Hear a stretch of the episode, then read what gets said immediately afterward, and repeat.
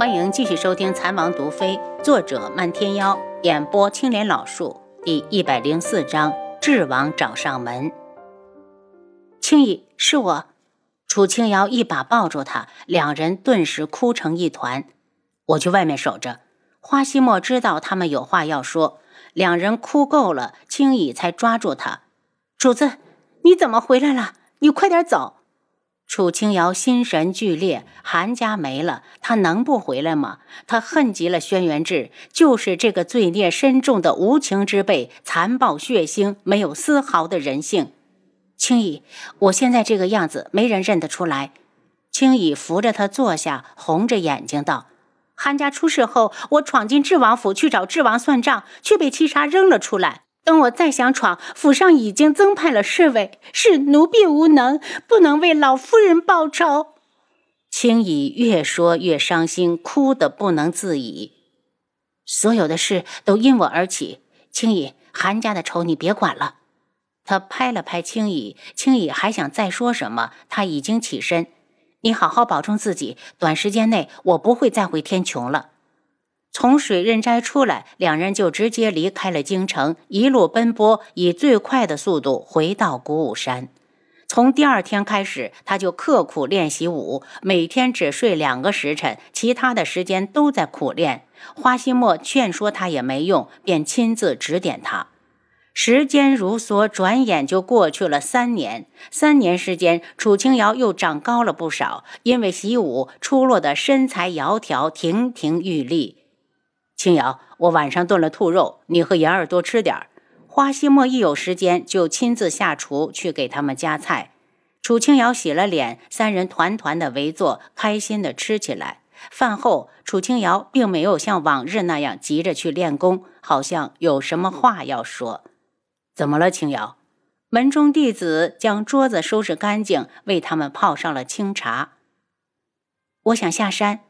三年时间，他已经练成了花希墨找来的所有的功法，是时候回去了。韩家的灭门就如同一把利剑，日日插在他的心头，折磨得他鲜血淋漓。花希墨一愣，这一天还是来了吗？好，我陪你。他认真地看着他，智王那么强大，他怎么可能抛下他，让他独自去面对？不要！他嗔怪地开口。我只是想去祭奠一下祖母，我已经三年没回去了。报仇的事等以后再说。失去韩家那种撕心裂肺的痛苦，有一次已经让他痛不欲生。这次他一定要一个人去，绝不连累古武门。花希墨自然不信，神色一暗，真诚的道：“我以为这三年我们已经是一家人。”他已经下定了决心，不管刀光剑影、尸山血海，他都要与他同行，护他一世。楚清瑶轻笑：“我们当然是一家人，你和我还有言儿是一个整体。谁要欺负我们当中的任何一个，我们三个就是一起上去群殴他。”他眸色一缓，向他伸出修长如玉的手：“一言为定，一言为定。”他白皙柔软的手与他的握到一起，还没等他仔细感受，他已经抽了回来，娇艳如花的对了他眨了下眼睛。我先收拾东西去。听说姐姐要走，言儿嚷着要随行，楚清瑶哄了半晚上才将她哄好，连花心墨都不带，又怎么会带言儿？言儿已经是大姑娘了，据她所知，门中就有好几个弟子喜欢她。他的人生那么美好，不该被他卷进来。第二日，朝阳初升，金芒万丈。初春的鼓舞山笼罩在一片淡黄的浅绿中，像是刚刚装成的婀娜少女，让人舍不得移开目光。花希墨和花千颜将他送到山下，要不是看出他生气，他们绝不会放他一个人走。他翻身上马，跑出去很远，还能看到他们站在山下对他挥手。见他消失在眼中，花希墨带着妍儿回到山顶，告诉他说自己去追楚清瑶。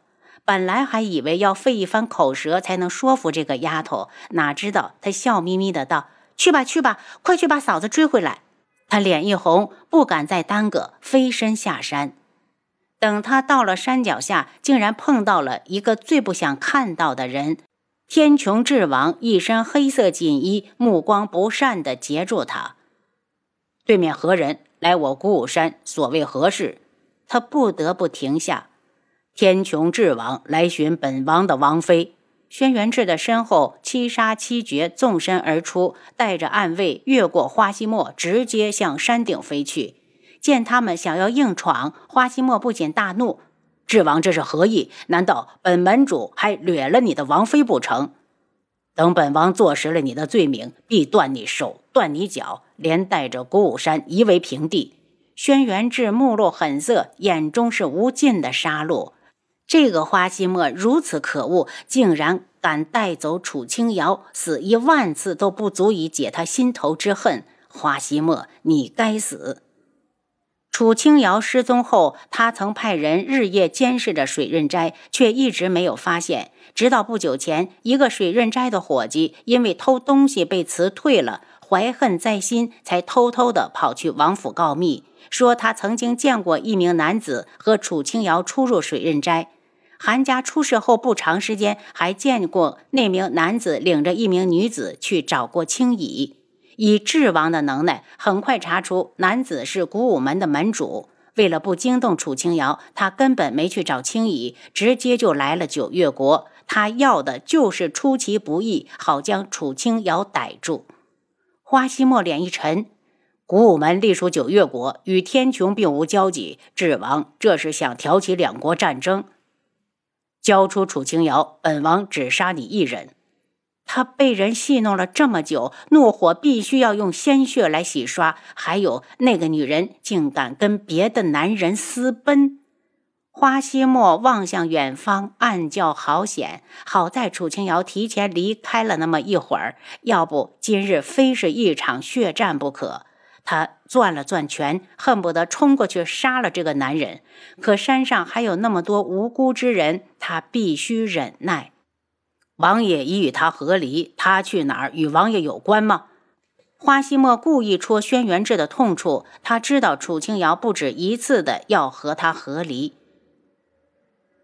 他果然在这里。轩辕志脚尖一点，人已经如一只大鸟，带着一身怒气向山顶窜去。他一定要亲手捉住那个女人，当着他的面杀了花希墨。花希墨赶紧跟上。等他们到了山顶，见七杀七绝他们正和门中弟子交手。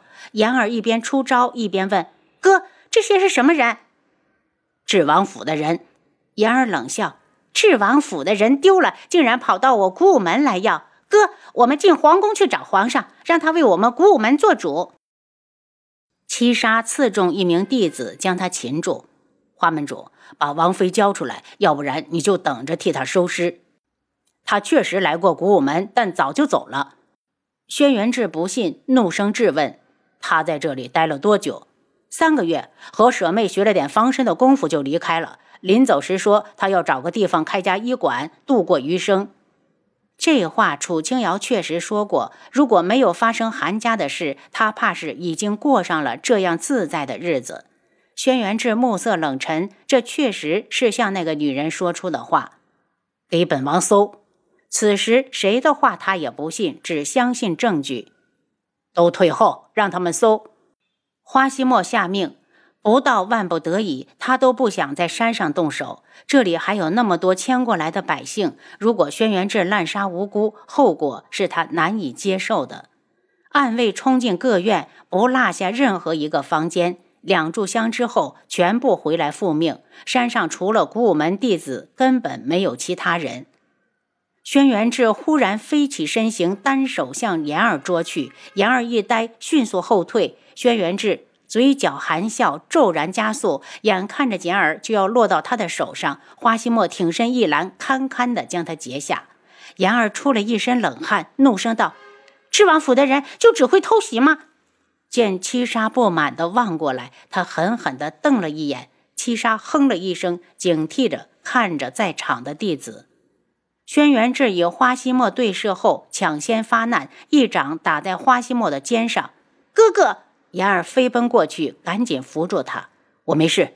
花希墨手上攥着轩辕志的一片衣角，既然智王小战，我古武门奉陪到底。所有门下弟子听令，将这些人全部留下。